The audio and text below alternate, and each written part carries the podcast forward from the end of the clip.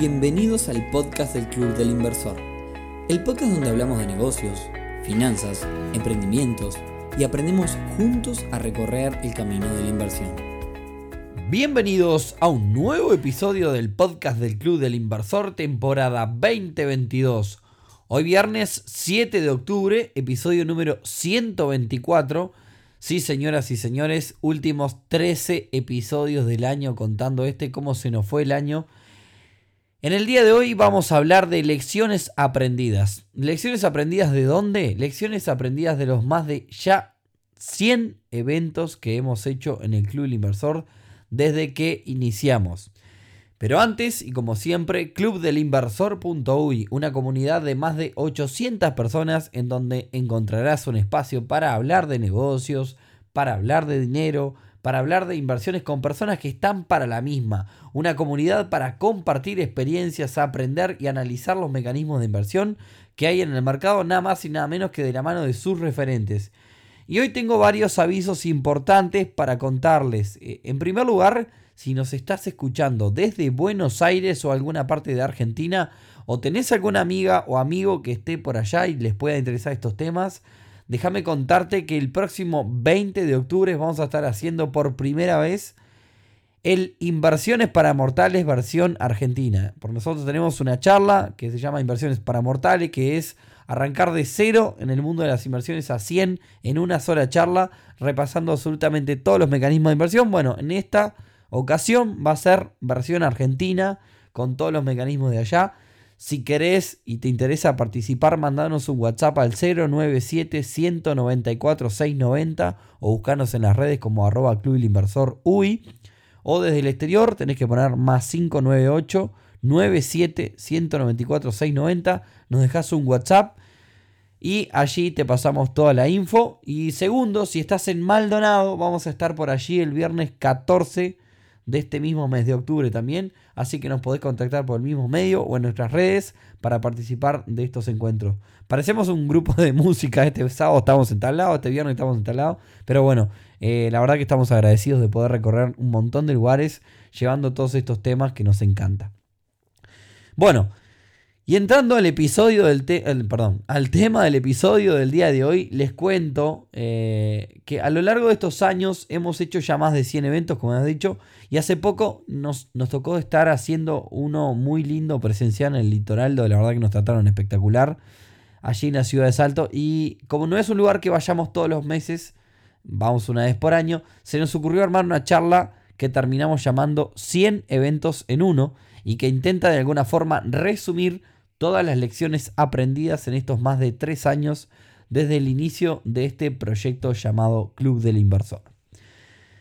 Por supuesto que esto va a ser un hiper mega resumen de todos esos puntos. Si quieren la versión completa, eh, lamentablemente van a tener que hacerse socios porque es probable que la repitamos en algún momento en otra localidad o aquí en Montevideo porque quedó muy buena armada esta charla.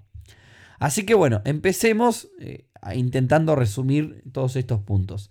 Lecciones aprendidas se llama este episodio entonces. Lecciones aprendidas respecto a las personas socias y socios que apoyan esta comunidad. Justamente una de las cosas que todo el tiempo dice la gente sobre este proyecto, eh, y esto no es autobombo ni nada que se le parezca, es que eh, está interesante de estos temas poder compartirlos en comunidad, tener pares para compartir intereses en común, por encima de todas las oportunidades de inversión. Así que una de las lecciones aprendidas es que lo mejor de todo esto que hacemos es al final del día la comunidad, por encima de absolutamente todo. Y la realidad es que de mi parte como director de este proyecto pienso exactamente lo mismo. La cantidad de amigas y amigos que me dicen este proceso sin duda que es lo mejor de todo en estos tres años hermosos que hemos vivido. Y enganchando con esto, eh, lo otro es la relación de confianza que de alguna forma se construye entre las personas eh, que hay, ¿no? Hay un, de hecho, hay un episodio de networking que hicimos en este podcast que creo que es el 5, el 9, el 7, uno de esos. Es de los primeros. Vayan a escucharlo, que la verdad que es el mejor activo que pueden llegar a tener la red este, de personas de confianza. Bien. Ahora también, eh, es una lección aprendida que predomina respecto a las personas, eh, la ley del mínimo esfuerzo, eh, y eso también lo manifiesta la gente en las redes, en los jueves de preguntas cuando hacemos y más, y las personas que nos escuchan aquí en el podcast. La realidad es que la gente quiere todo cocinado, digerido, y si es posible, en menos de una oración. Eso tiene un montón de lecturas, ¿no? La primera es que de parte de cualquier institución como nosotros que gestione una comunidad requiere un esfuerzo extra, un esfuerzo enorme, para que las personas reciban atentamente el mensaje y la información que se quiere comunicar cada vez que se hace. De hecho, eh, ahora estamos mandando las notificaciones a través de una lista de difusión de WhatsApp y después hacemos abajo un mensaje que se llama mega resumen donde en dos oraciones resumimos absolutamente todo lo que quisimos comunicar y, la gente lee mucho más el, el mega resumen. Bien. Eh, y lo segundo, la otra lectura que tiene esto es que hay una oportunidad para aquellos que sí se esfuerzan y sí, eh, digamos, este, interpretan el mensaje completo, de, digamos, que ponen un poquito más de ganas. Eh, porque obviamente que cuando hay personas que quieren todas las cosas digeridas, hay oportunidad para que haya personas que se coman todo eso y se lo digieran para esas terceras personas. ¿Bien? Otro aprendizaje eh, que parte de las personas y de la comunidad del club es que la gente quiere invertir en grupo. De alguna forma, a la, gente al estar en grupo metida en una inversión percibe que el riesgo es menor. Por más que no sea así, eh, es algo que la gente eh, la hace sentir más cómoda y es algo que hemos aprendido en estos años también. Y volviendo al tema del mínimo esfuerzo, durante estos años se han presentado muchas oportunidades en lo que llamamos economía real.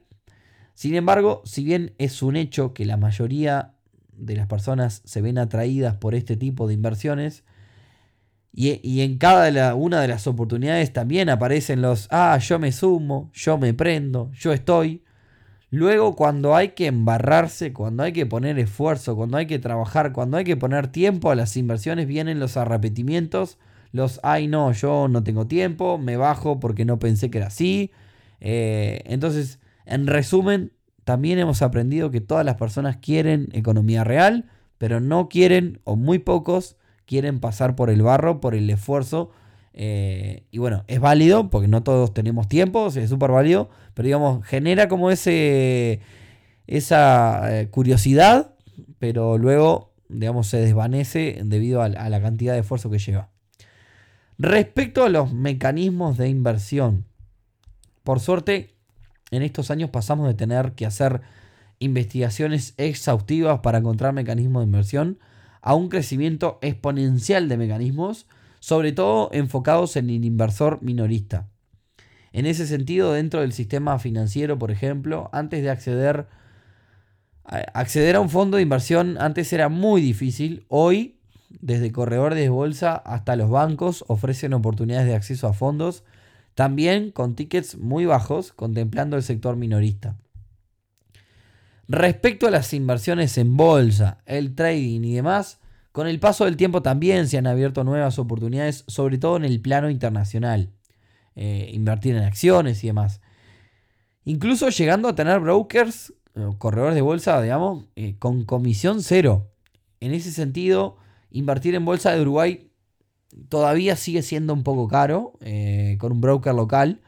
Porque cada trade o cada operación de alguna forma lleva comisiones elevadas con respecto a lo que es las restantes opciones, estas que mencioné a nivel internacional. Sin embargo, y esto es una opinión personal también, creo que para alguien que recién comienza, el valor de tener una persona que te ayude o que te atienda un teléfono para explicarte es importantísimo y eso solo se consigue utilizando brokers o corredores de bolsa a nivel local. Aprendimos también que hay un montón de áreas y rubros en los que podemos invertir que terminan siendo una cuestión de prestar dinero. Eh, y puedo mencionar varios ejemplos. Inversión en empresas ganaderas. Uno pone dinero y ¿qué recibe a cambio? Una rentabilidad prometida, pero al final del día es un contrato entre partes, en donde lo que estás haciendo es estás fondeando un negocio de esa empresa para que con, e, con las ganancias de ese negocio la empresa te comparta rentabilidad. Caso similar sucede con algunas empresas que ofrecen oportunidades de inversión alrededor de los préstamos al consumo o de préstamos a otras empresas. Alguien quizás te puede llegar a ceder una cartera de clientes, pero en otras estás poniendo dinero en la misma empresa y no deja de ser un contrato entre partes. De hecho, hasta el mercado de los cheques, que es algo que hemos hablado mucho incluso en este podcast, es al final del día prestar plata porque estás adelantando cobros. Si bien en este último caso hay un, digamos, otra garantía un poco más fuerte que un contrato de parte, como puede ser un cheque. Y menciono el tema del contrato entre partes porque sacando los cheques, como decía, el resto de los casos no es un mercado regulado por Banco Central. En, alguno, en algún episodio de este podcast hablamos también de las advertencias del Banco Central respecto a estos negocios, que no significa, repito, que sean estafas, que no significa que sean malos negocios y que no se puedan hacer. Simplemente son mercados no regulados. Y al estar no regulados, eh, que, que no es malo, es un problema para resolver entre las partes que celebran el contrato. Bien, así que ante un problema se tienen que arreglar entre las partes. Cuando estamos entre un mercado regulado, ante un problema, acudimos a un ente regulador como puede ser Banco Central para hacer reclamos. Bien, esa es simplemente la diferencia. No quiere decir que sean malos ni nada ni buenos. De hecho, uno invierte en criptomonedas y no está regulado tampoco. O sea, no quiere decir que sea ni una estafa, ni malo, ni nada que se le parezca. Bien. Y hablando de este tema, otra área donde aprendimos muchísimo, muchísimo, muchísimo, eh, es el mundo cripto. Eh, es un área que ha crecido muchísimo en estos años. De hecho, es gracioso escuchar el primer episodio donde hablamos de las criptomonedas, donde hablábamos de algo como demasiado futurístico, y los últimos episodios venimos hablando como, como si fuese una caja de ahorros. Pero un denominador común en todos los eventos que hemos ido y que hemos eh, participado y demás es la naturalización de todas las criptocosas por parte de las nuevas generaciones. Podría estar hablando un montón de anécdotas, pero bueno, eso queda para la charla extensa. Eh, hemos estado en, en, eventos donde gurises de menos de 20 años te hablan de sus inversiones en cripto de una forma hipernatural. Diría que hasta con cierta seguridad por el mecanismo. Eh, cuando justamente se trata de un área muy, muy volátil. Pero bueno, nacieron, es una generación que nació con esto y lo entienden eh, súper bien y lo incorporan como algo, digamos, este, conservador, diría incluso.